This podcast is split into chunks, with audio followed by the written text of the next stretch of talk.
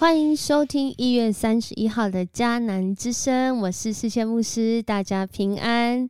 我们今天要继续来分享《以斯帖记》的三章十四到十五节，应许不离弃。我们的主是应许不离弃我们的主，特别在今年二零二三年，美国政治风险咨询公司欧亚集团。一家专门致力于帮助投资者和商业决策者了解政治对外国市场风险和机遇的影响的一间公司，他们在二零二三年的一月公布了十大政治风险名单。这十大政治风险名单呢，啊，是指会影响全球，甚至影响啊，以他们的观点。啊，影响他们周边地缘政治的这些国家，所以他们提出这些风险呢，是我们需要去啊留意的啊，也是必须关注的。譬如说，像现在还在打仗的乌俄啊，乌克兰跟俄罗斯哦，第一名就讲到他哦，讲到俄罗斯啊，政治风险带来很大政治风险的俄罗斯，而第二名是谁呢？是权力最大化的习近平。哇，这已经到了第三任了。呃，在他执政期间呢，哦，不知道会带来什么样的影响，可能一个决策就会带来一个极大的影响，而这权力最集中的时刻，也是最需要警醒的时刻。恳求主真的来保守。呃，第三名呢，就讲到大规模破坏性的武器，那其中呢，其实讲到社群平台啊，啊，讲到人工智慧啊。其实这当中呢，很重要的就是在讲说假消息这件事情。那这个事情呢，一个假消息到处都有假消息，透过网络啊，可能造成的大规模破坏哦，它跟武器一样厉害了。那接下来呃，第四名是我们所知道这个通膨的冲击，通货膨胀。哦，过去一个东西可能一百块，现在一百五十块才买得到，可能以后可能要两百块才买得到。哇，这么高速发展，通货膨胀，真是让很多人在呃生活上遇到很大的冲击。而第五名呢，是我们比较啊，以台湾来说可能比较不熟悉的伊朗。然而，这伊朗呢这个国家呢，在最近有很多的变化，也是被提到政治风险名单上面了。那第六名呢，就讲到能源市场的紧张，啊，包括这个油啊，啊，包括许多的能源啊，不管是开发还是啊资源的供给，譬如说像打仗啊，造成这天然气的输出啊，或是进口啊，会变得是很紧张、很有张力的。好，还有全球发展受阻，特别是讲到疫情哈，带来了呃，接下来这个就这前后五年。啊，原本要继续的发展的，可能因为疫情停滞或者甚至倒退，啊，这带来许多的呃影响，特别对孩童或者是对妇女的身份，还有讲到美国本身好像有经历到一些挑战跟分裂，甚至 TikTok 热潮，TikTok 热潮到底在讲什么呢？其实他在讲的是，啊，这个后现代或者后后现代，啊，用 TikTok 这短影音的热潮。啊，带来很多经济模式或者是一些学习模式的完全的改变。那过去可能是有呃这个呃权力集中的，或者是啊有一些呃这个权威指标的，可能都会因着这个热潮哦，会有一些翻转或是一些改变。那这个内容我们可以真的可以再去了解。那第十名呢是跟我们每一天都有关系的，就讲到全球缺水的这件事情。那在这当中呢，其实最近的新闻有很多人应该有看到，有人说今年是台湾啊，大概是全球或者甚至是全球最危险的一年哦。不管是战争啊、能源啊、经济呀、哦外交困境啊，或者是我们每一天台湾上空都有这个飞机飞来飞去啊，啊讲的还不是普通飞机，讲的是这个战机哦。哦，以事实来看，或许人真的会这样认为，我真的是很有风险，但是。以应许我们的上主来看，或许今年会是最恩典的一年。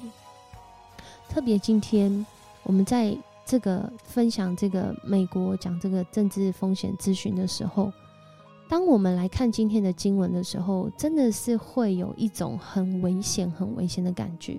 特别如果我们是在当时，而且在这当中的人，今天的经文短两节短短的，而且很多时候在分享不会特别去提到它，但是在今天我们细细来读的时候，我们真的会看见人的心思在那个时候是什么样子的感受。通告的内容要在各省向民众公布，好在那一天来到的时候，每一个人都有准备。要准备什么？以斯帖记三章十四节讲这段话是要准备什么？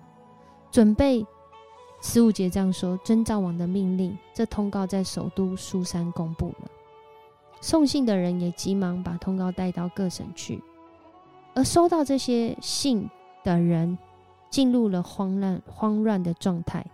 而亚哈睡王和哈曼这个时候还正坐着相对饮酒，这是一个非常有张力的画面。一边非常的慌乱，一边还正对坐着啊相对饮酒。刚刚问说：“哎，那一天是哪一天？准备什么？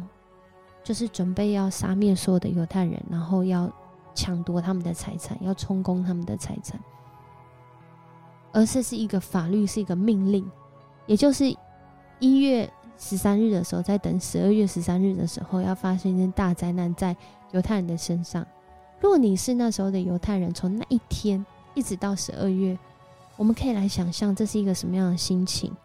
特别如果你今天就在此时此刻在听家人之声的你，你好像就在这样的境况中。你在今天这个日子一直在等，未来有个日子好像要发生一件很不好的事情，很危险的事情，甚至是让你无力招架的事情，会直接被打倒在地的，啊，一蹶不振的，好像已经要发生了，已经有人跟你预告，或是他真的快要变成既成事实了。然而，然而，即使在这样的时刻，你知道吗？我们的主他是应许不离弃的主。他用他的话来帮助我们，而且这个是不是我自己说，而是经过经历过上帝的人他说的，他的祷告，在诗篇一百三十八篇七到八节，也是今天 RPG 祷告的经文说：“我被患难围困，你却保守我安全。”你正被患难围困吗？